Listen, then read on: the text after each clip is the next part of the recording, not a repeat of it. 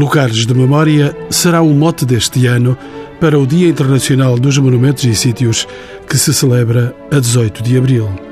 Este dia foi criado pelo ICOMOS em 1981 e aprovado pela Unesco no ano seguinte. Esta comemoração tem como objetivo sensibilizar as populações para a diversidade e vulnerabilidade do património, bem como para o esforço envolvido para a sua proteção e valorização. Ao ocorrer em pleno feriado religioso de Sexta-feira Santa, o Dia Internacional de Monumentos e Sítios poderá transportar os amantes do património para os escaninhos mais recônditos das memórias que guardamos com mais ternura. Vamos contar nesta visita com a participação de Nuno Vassalo e Silva, o novo diretor-geral do Património Cultural, Jorge Rivera, doutorado em Filosofia pela Universidade dos Açores e docente na Universidade de Évora, João Gomes da Silva, arquiteto paisagista, professor na Universidade Autónoma de Lisboa, e Ana Paula Amendoeira, presidente do e-commerce, a quem pergunto por que é que se celebra em todo o mundo este Dia Internacional dos Monumentos e Sítios. O Dia Internacional dos Monumentos e Sítios é um dia lançado de forma internacional, como a própria designação indica, pelo ICOMOS, Conselho Internacional dos Monumentos e Sítios, que é um organismo internacional com uma missão consultiva junto da Unesco para o Património Mundial, mas é também um organismo de cientistas e técnicos na área da conservação do património. Tem cerca de 10 mil membros em todo o mundo e, nesse sentido, já desde os anos 80, mais concretamente em 1981, foi criado o Dia Internacional dos Monumentos e Sítios, justamente para celebrar as questões ligadas com o património construído e com a sua conservação. Portanto, esse dia, desde 1981, desde o princípio da década de 80, que tem esse objetivo. E a partir dos anos 90 começou a ter um tema e o ICOMOS, na sua Assembleia Geral, que é de 3 em 3 anos, escolhe sempre os temas para o triânio seguinte. Portanto, o tema que estamos a celebrar este ano, na realidade, já foi escolhido na Assembleia Geral do ICOMOS há 3 anos. E o tema deste ano é, o tema internacional é o património da comemoração, que se escolheu principalmente para evocar o centenário da Primeira Guerra Mundial, do início da Primeira Guerra Mundial, e a partir daí aproveitar para se construir, digamos assim, o objetivo da comemoração deste ano em torno dos patrimónios comemorativos. Nós, em Portugal, acontece já há uns anos esta parte, adapta-se o tema internacional no mesmo sentido e na mesma linha, mas com um tema que, digamos, pode ser mais interessante na nossa realidade portuguesa. E este ano, o tema adaptado do património da comemoração é, em Portugal, os lugares de memória. Os lugares de memória são, antes de tudo, restos que são a forma extrema onde existe uma consciência comemorativa. E estou a citar Jorge Luís Borges. Afinal, somos feitos de esquecimentos ou de lembranças? Perguntou ao professor de Filosofia da Universidade de Évora, Jorge Rivera. Eu ponho a coisa assim: nós precisamos de nos esquecermos para que os aspectos mais dolorosos do que aconteceu possam ser recordados. Portanto, há aqui a, a questão da necessidade de haver um processo de esquecimento, de distanciação, para que possamos aceder aos contornos daquilo que essencialmente aconteceu. A vivência direta, sobretudo quando nós pensamos nestes lugares que sustêm a comemoração, é muito dolorosa, é mesmo traumática, muitas vezes. E, portanto, as comunidades, as sociedades constroem em torno disso processos de aproximação e de distância. E esses processos de aproximação e distância têm que ser cultivados. Não de esquecimento, como diria Freud. Não, não, não, não. Pelo contrário, se houver esquecimento, os aspectos traumáticos, por assim dizer, eu não gosto aqui de generalizar assim com esta rapidez o modo eh, como Freud pensa o esquecimento, mas vamos aceder facilmente a isso. Diremos, se não houver esse processo de recomemoração, os aspectos mais traumáticos não só se mantêm, mas têm efeitos perniciosos, porque vão perverter e vão subverter muitos outros processos que lhes são paralelos. E, portanto, de algum modo importa este processo de retorno e de cultivo para que as dimensões mais traumáticas sejam revividas e sejam repensadas e, por outro lado, se aprenda com o que verdadeiramente de essencial aconteceu nesses eh, dados. Dr. Nuno Vassalo e Silva é o novo responsável da Direção-Geral do Património Cultural. Bem-vindo aos encontros com o património. E tal como estávamos a dizer, eh, um lugar de memória tanto pode ser um objeto concreto e material, como pode ser algo abstrato ou simbólico, imaterial, vamos lá, bastando que seja uma referência na qual a memória individual ou coletiva se agarra. É esta também a base da identidade cultural? Pergunto-lhe, Dr. Vassalice.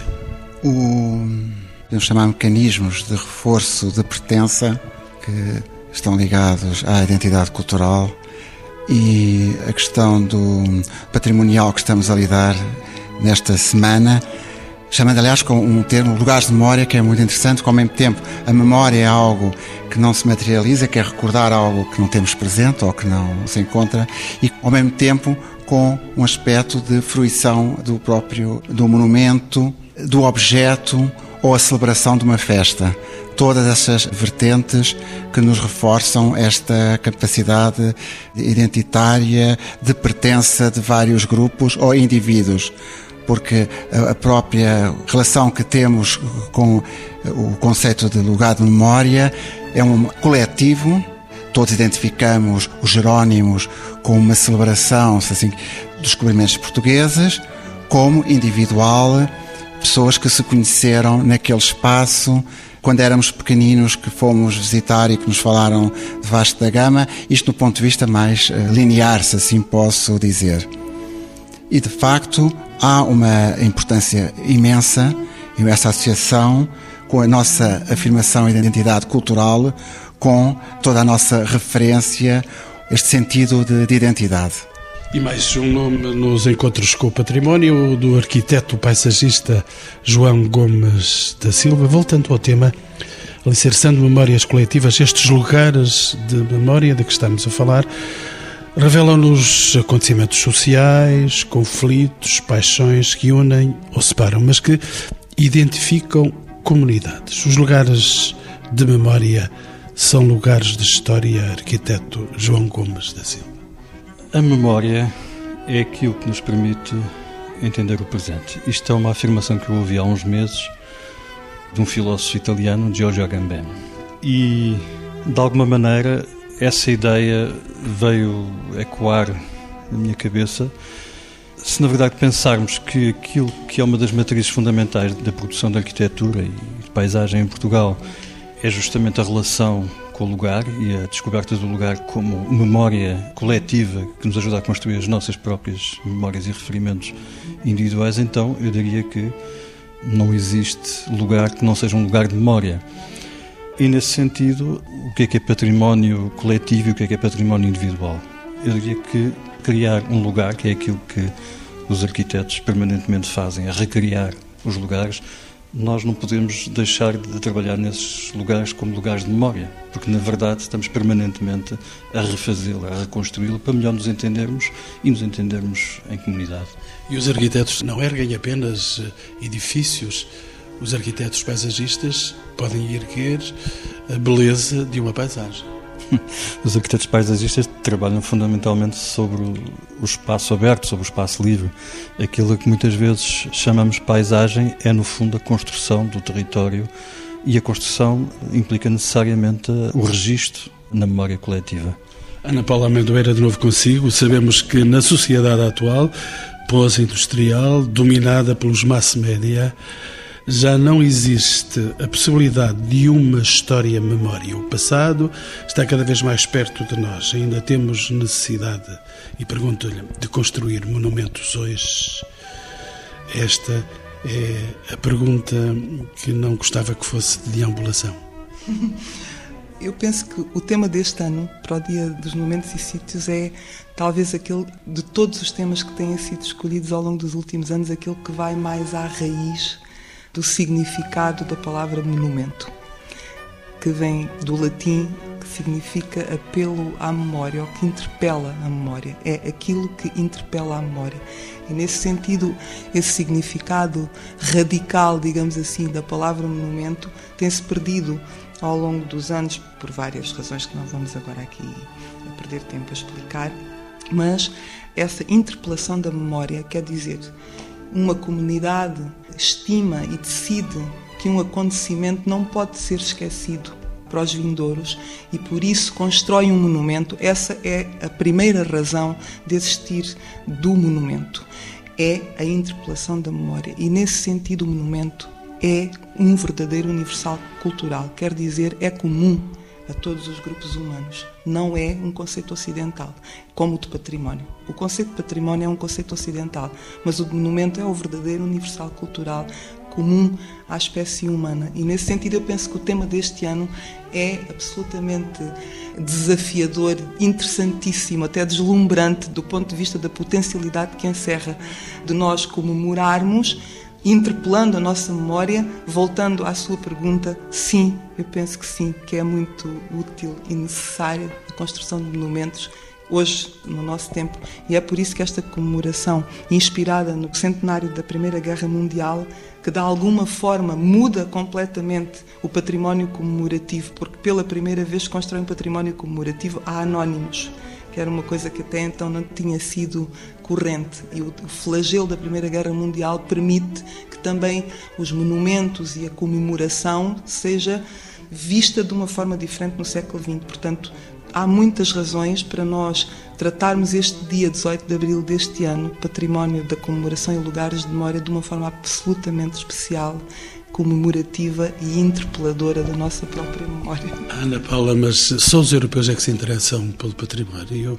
Estamos na memória, ainda por cima, de uma guerra mundial e que não foi feita só pelos europeus. Não, não, eu quando disse não são só os europeus que se interessam por património, aquilo que eu disse foi que o conceito de monumento é um, é um conceito universal cultural comum a todas as comunidades humanas. Quer dizer, todas as comunidades humanas têm a necessidade de interpelar a memória das suas comunidades e dos vindores. O conceito de património é um conceito criado no Ocidente, embora hoje em dia, sobretudo muito por via da ação da Unesco e das convenções, nomeadamente do património mundial e do sucesso que teve, hoje em dia é um conceito globalizado de património, mas ele na realidade tem raiz no Ocidente.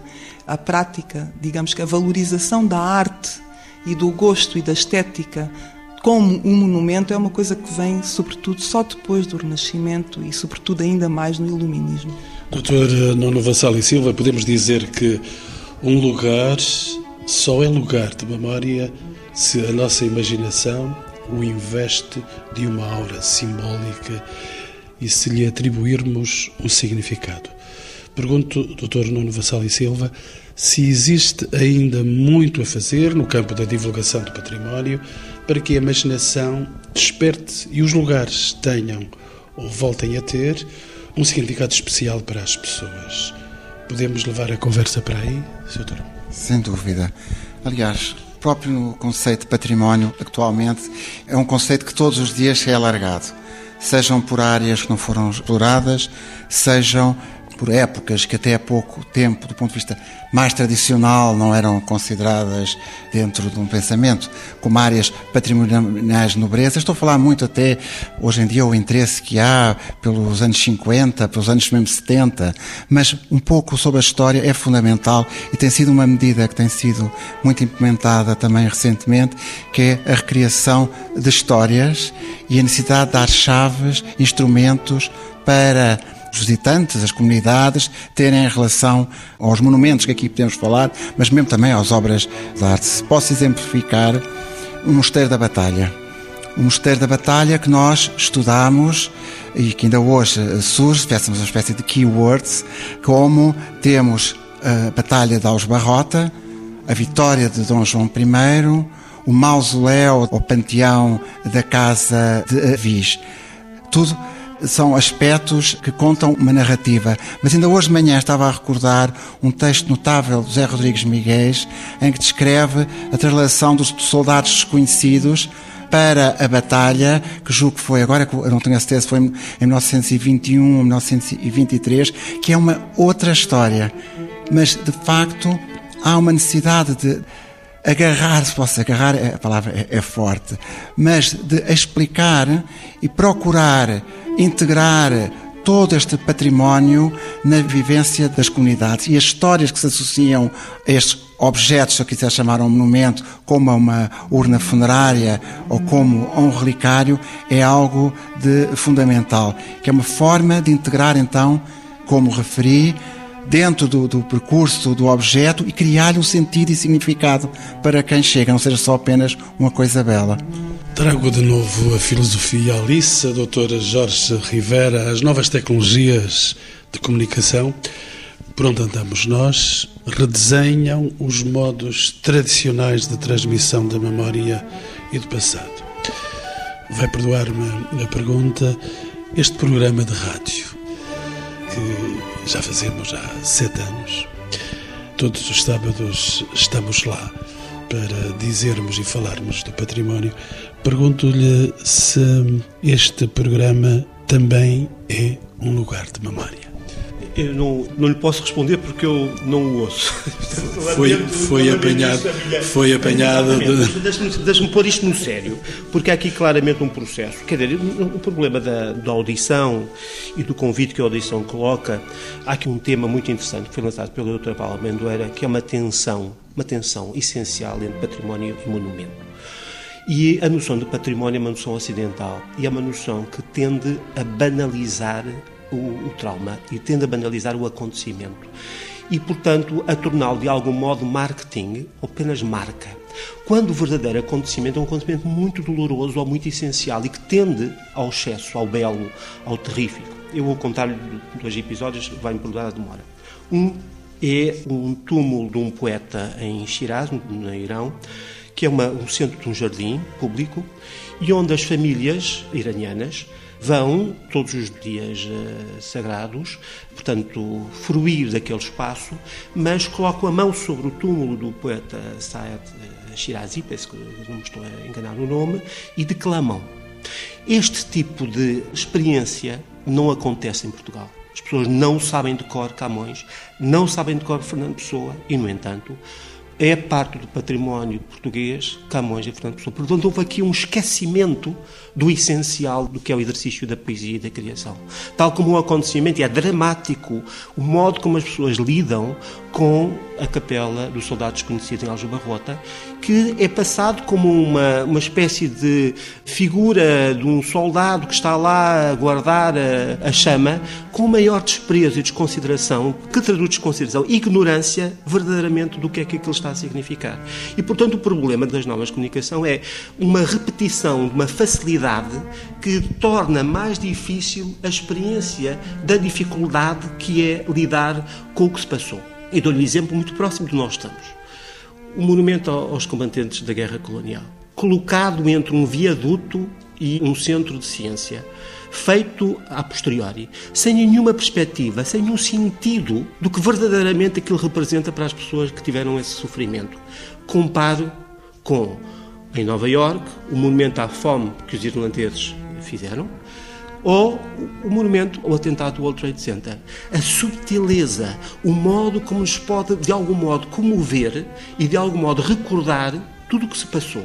E é, portanto, esta diferença que eu vejo na distinção entre monumento e património. Nós não temos que patrimonializar, temos é que descobrir o sentido de verdadeiramente a interpelação da memória e daquilo que a memória é a intimidade daquilo que verdadeiramente somos como povo ou comunidade. Professora Jorge Rivera, deixe-me ainda insistir e ficar um pouco mais pelos mass media. No mundo da internet ou na televisão, existem websites, programas como o da BBC sobre a Segunda Guerra Mundial, websites dedicados ao Holocausto. Estes são também outros lugares de memória e pergunto de novo ao professor de Filosofia Jorge Rivera não são a experiência da memória, é uma experiência corporal completa. É necessário estar presente. É isso que a paisagem nos permite. Nós não podemos substituir a reprodução imagética ou mesmo acústica, a reprodução por figuras que são mentais, ainda que sejam pela percepção, da experiência total, emocional, que decorre de estar concretamente presente, com a sensação de que nós próprios podemos ser aquelas pessoas que morreram no World Trade Center, ou que passaram fome na Irlanda, ou que de algum modo podiam ter estado na, na guerra. E essa experiência não é uma experiência que se faz a partir de informação. Há aqui claramente um problema de redução da linguagem incluindo da poesia e das imagens, a uma pura informação. E não é disso que estamos a tratar. O monumento diz outra coisa que não se deixa passar para o dado comunicacional, que fala a partir daquilo que verdadeiramente nos faz tremer, que não é apenas o silêncio dito assim como se fosse uma coisa fácil, é o silêncio de de algum modo esgotar a nossa voz e nos emocionar, porque nós podemos ser eles, nós podemos estar ali.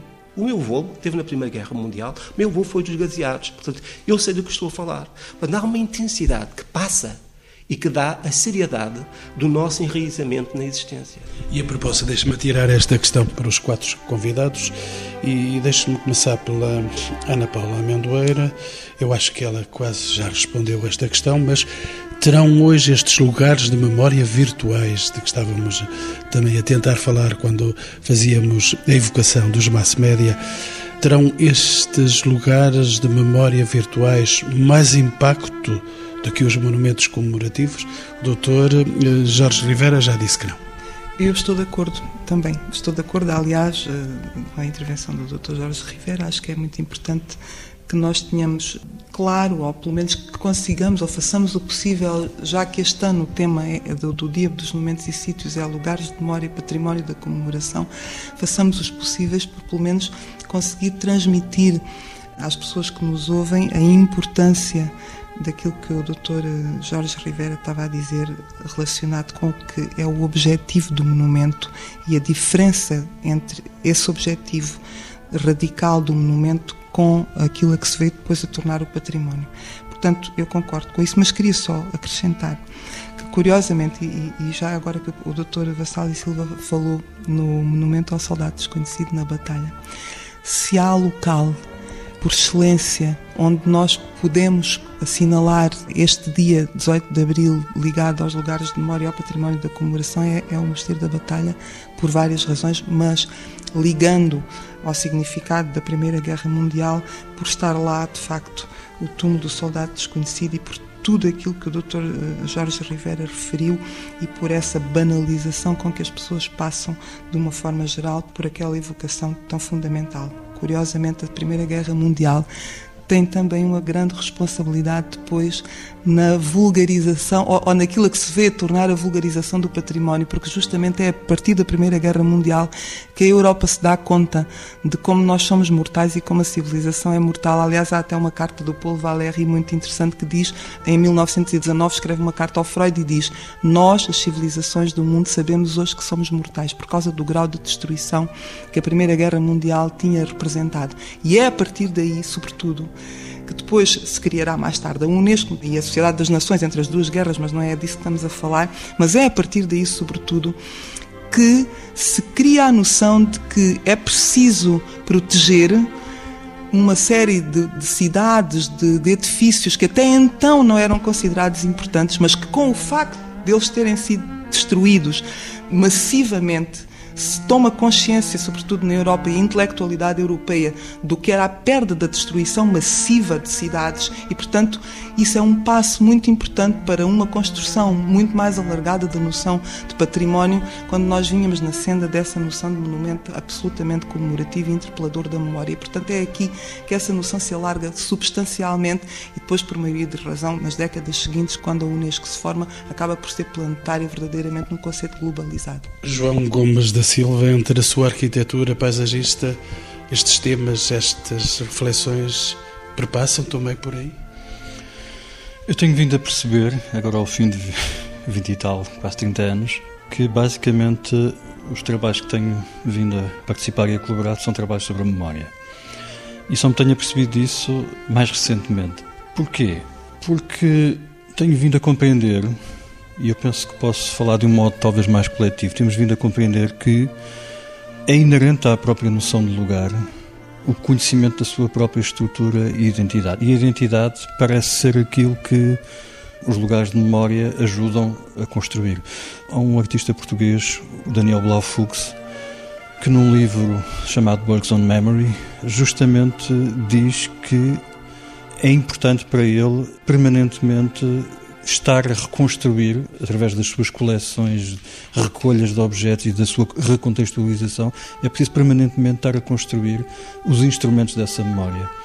E de alguma maneira, aquilo que eu tenho vindo a, a, ler para trás e a ler sobre aquilo que estou a fazer é que estou permanentemente a operar nesse sentido. Tenho estado mais recentemente a pensar, por exemplo, na Ribeira das Naus, que é um lugar que os lisboetas estão a redescobrir, um lugar que provavelmente ninguém que está vivo viu no seu estado de arsenal.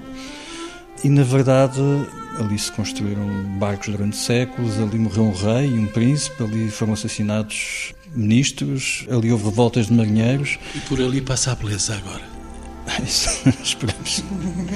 E por ali passou o 25 de Abril, quer dizer, podemos não parar de evocar coisas, eh, memórias que são profundamente coletivas, são profundamente do conhecimento da comunidade, mas provavelmente também podemos contar e relembrar muitas memórias que são da esfera mais individual e pessoal. Doutor eh, Nuno Vassal e Silva, falo-lhe para dentro de uma casa grande que agora governa. Está na Direção-Geral do Património Cultural. Este património é também lugar de memória e visitável. E aos mais diversos eh, níveis. De facto, como há pouquinho referíamos, os lugares de memória pode também ser esta exigência de um contacto físico com o monumento, como referimos, eh, percorrer eh, um trajeto que nos traz um discurso, como é a entrada de uma igreja, atravessar a nave até entrarmos à Capela Mor, e se essa eh, Capela Mor tenha sido uma oferta de um rei ou a história ligada a um bispo, uma oferta de um rei, posso falar de uma rainha que é o, nos Jerónimos, a Capela Mor, é uma nova Estou sempre hoje estou muito virado para os panteões, e, mas estou muito ligado a este aspecto da, da, memória, que é um reescrever a história, se posso dizer, pela Rainha Dona eh, Catarina da Áustria, mulher de Dom João III, porque a memória e os espaços, agora só dentro deste património, também se reescrevem. E aqui entram também os museus, o discurso que é apresentado nos museus, quer criar um discurso que se torne quase como uma memória dessa própria condição, que é dispor objetos de acordo que nos tentem contar uma narrativa. E há outro aspecto que a Direção-Geral também possui, que tem a ver também com os arquivos. As informações nas bibliotecas dos arquivos são lugares de memória por excelência. E há bocadinho falava da dimensão virtual, não pude esquecer de como a digitalização de documentos cria quase que um lugar de memória, mas que não tem qualquer realidade física. Não sei se me estou a explicar. Daqui a pouco vamos tentar saber até o que é que há disponível para nestes dias de maior memória e de maior proximidade com as memórias. Nós vamos ter essa hipótese de saber em pormenor. Ana Paula Amendoeira, recordo que é presidente do ICOMOS. Todos estes lugares, reais ou virtuais, podem também ser lugares de aprendizagem para as gerações mais novas. Isto não é tarefa apenas dos cotas, dos que têm mais idade, porventura. De que maneira é que os jovens podem também ser envolvidos nas novas gerações? Bem, desde logo penso que é muito importante os conteúdos e os programas escolares, não é? E, portanto, o trabalho das escolas na educação patrimonial e na educação cultural, de uma forma mais lata, que é uma coisa que talvez tenhamos eh, bastante lacunado. Mas, para além desse papel das escolas e dos programas e dos conteúdos ligados aos territórios, eu recordo que há nas nossas escolas, portanto, há, há disciplinas que se relacionam de perto com a realidade de cada território ou de cada local, ou pelo menos do conselho em que a escola se situa, e, portanto, as crianças, desde os primeiros níveis da aprendizagem, da escolaridade até ao fim do secundário, têm essa possibilidade de trabalhar em conteúdos que têm a ver com o seu local de origem, portanto, com as suas raízes culturais. Isso, se de facto for feito, é um trabalho absolutamente excepcional, fundamental, para que as crianças e os jovens possam ter acesso a esse conhecimento, porque não se trata apenas, como dizia há bocadinho o Dr. Jorge Rivera, nós hoje em dia temos muita tendência em confundir informação e conhecimento, informação e conhecimento e sabedoria, informação e saber, património e monumento, história e memória, porque também não são a mesma coisa, porque a memória de alguma forma implica que nós selecionamos aquilo que é importante interpelar a nossa memória diretamente e a história, digamos, é que é um discurso e uma construção de caráter muito mais científico e tanto quanto possível objetivo e portanto são coisas diferentes e por isso eu penso que não é apenas no domínio da informação e da comunicação que se tem que fazer esse trabalho. E muitas vezes ficamos apenas nesses registros superficiais, nas aprendizagens e na transmissão do conhecimento e na produção do conhecimento, porque os próprios as crianças e os próprios jovens e até jovens universitários podem eles próprios também participar na produção do conhecimento e na construção das questões ligadas à memória e a essa interpelação. E portanto eu penso que há muito, muito, muito trabalho a fazer nesse sentido de transmitir e produzir conhecimento e não apenas informação sobre lugares de memória, sobre a interpelação da nossa memória e sobre a comemoração naquele sentido mais nobre que estamos a tratar este ano no Dia dos Monumentos e Sítios. Nuno Vassalo e Silva, muitas polémicas em torno das transformações de partes históricas das cidades têm que ver com o reconhecimento, às vezes, por parte de grupos de cidadãos, de um sentimento de perda. Vemos isso, por exemplo, nos cinemas que encerram, nos cafés históricos que fecham e são reutilizados para outras funções, sei lá, em jardins que são alterados. Estamos, de facto, doutor Nuno Vassal e Silva, estamos a falar de um risco de perdas de memória coletiva quando isso acontece? Um aspecto é uma satisfação, acho que todos temos, da preocupação que hoje em dia registamos de organização de grupos, de debates em defesa do entendimento do património. Isso acho que é das grandes conquistas eh, que temos nos dias eh, de hoje, uma manifestação de cidadania patrimonial que é eh, de facto assinalável. Outra questão também penso que se aprende com este sentido de perca que já foi muito bem transmitido pelo professor Rivera e os acontecimentos sucedem-se a uma velocidade muito rápida e eu penso que essa sensação de, de uma necessidade de haver um padrão, um momento ou um espaço de, que nos isole um pouco de todas as transformações também talvez possa justificar uma preocupação em conservar, digamos, como falou, de teatros, de cinemas, de, de cafés. E esse facto cria também novas experiências, mas o património é um património vivo, de uma vivência que se faz no dia a dia e que é também um, um fator importante. Mas a questão que creio é regozijar-nos com a preocupação e o cuidado que existe na gestão das nossas cidades, porque já não é algo que nós assistimos de um ponto de vista passivo e, ao mesmo tempo, também por que razão alguns monumentos não podem ser transformados ou outros devem permanecer. Portanto, todo o debate está em aberto e penso que a riqueza do nosso momento é esta capacidade de debate. E a Direção-Geral do Património Cultural vai, por estes dias, estamos no dia 12 a abrir estas memórias todas, vão prolongar-se até para o final da semana, apesar do dia 18 ser o Dia Internacional dos Monumentos e Sítios. O que é que a Direção-Geral do Património Cultural tem organizado para que isso possa ser mais visível no exterior? Em relação à Direção-Geral do Património, nós temos um conjunto de atividades em todos os nossos palácios e monumentos.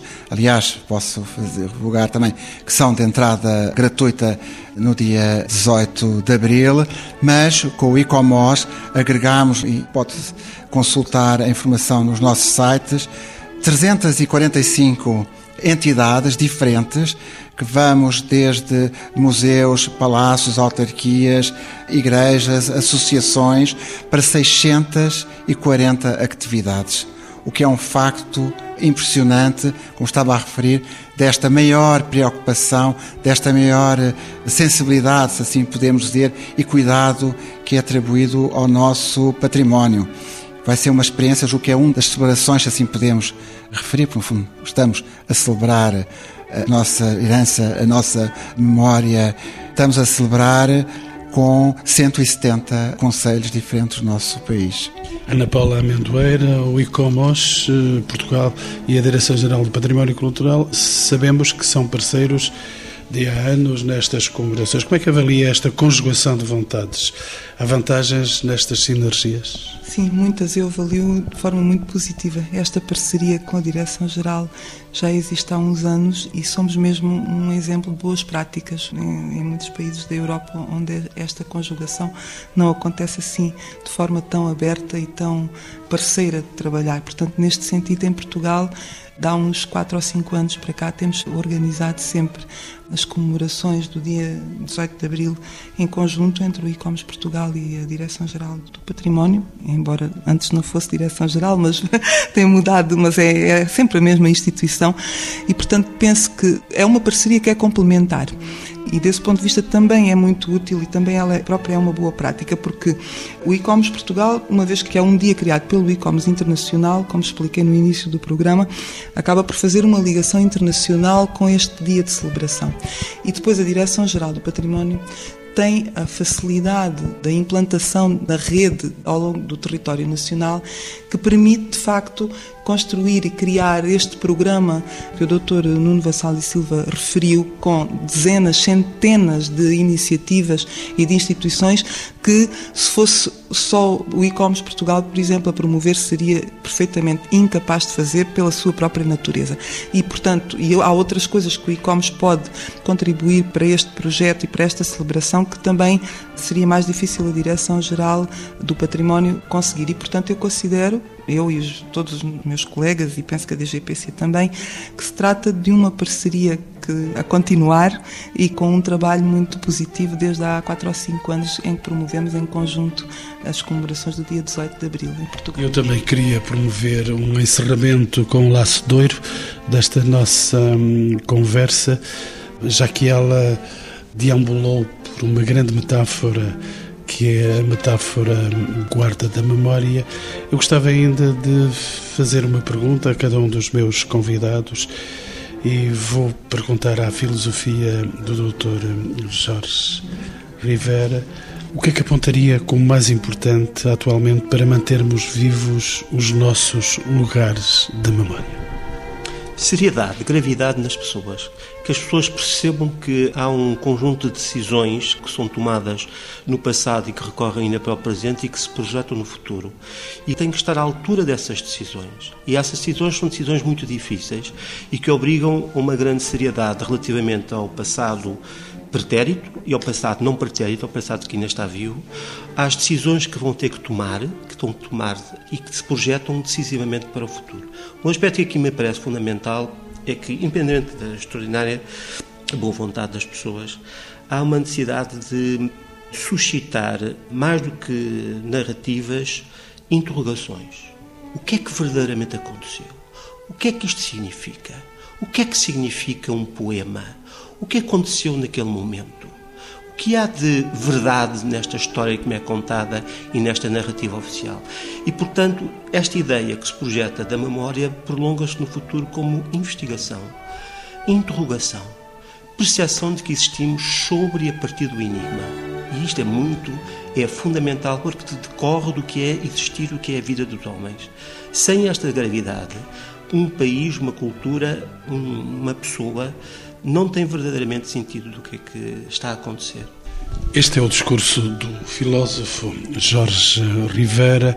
Gostaria de ouvir a opinião do arquiteto paisagista João Gomes da Silva. Navega nas mesmas águas? Aquilo que me faz mais impressão é sentir que nós tendemos, nos últimos tempos, a separar, a segregar aquilo que é a realidade presente nas coisas e o significado que elas têm, do modo como nós tendemos a utilizar esses mesmos lugares.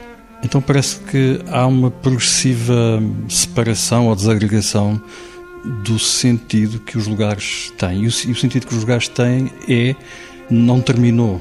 Por exemplo, as paisagens hum, classificadas do Douro, do Vinho do Porto, etc. Da Ilha do Pico. Da Ilha do Pico. Como é que se mantém essas paisagens em produção sem que consigamos reinventar o seu modelo económico, o seu modelo cultural? E, quer dizer, que sentido faz conservar aquilo que só se conserva pela própria ação? E a paisagem é uma construção, é uma construção permanente.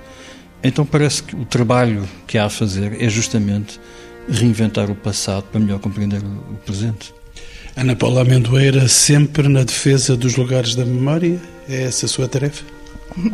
É uma das tarefas, mas sim. É... Aliás, eu, eu gosto particularmente do tema escolhido para este ano, devo confessar a minha preferência, porque num tempo tão difícil como aquele em que nós vivemos, de crises tão profundas, eu penso, estou absolutamente convicta que a memória, valorizar a memória, ter essa atitude de gravidade ou de gravitas perante aquilo que a memória representa é o que hoje em dia, talvez, ou uma das coisas que hoje em dia temos de mais moderno, de maior modernidade. Nuno Vassal e Silva, diretor desta imensa casa onde estamos a gravar este programa, a Direção-Geral do Património Cultural é a Casa da Memória também. Sem qualquer dúvida. Aqui da memória, do ponto de vista físico, monumental. É a casa dos monumentos, dos objetos, dos livros, mas muito das pessoas que a constituem e que vão procedendo os seus objetivos dentro da nossa missão patrimonial, que é talvez a sua maior riqueza. E, sobretudo, sendo uma casa de memória, é uma casa virada e que esperamos todos construir, porque, como referi, o património a própria noção evolui a todo o, o momento, uma casa virada para o futuro, para o debate, para as interrogações, que sem isso também não podemos construir aquilo que desejamos, que é esta harmonização com nós próprios, esta relação que temos com o nosso passado, que é aquilo que nos caracteriza.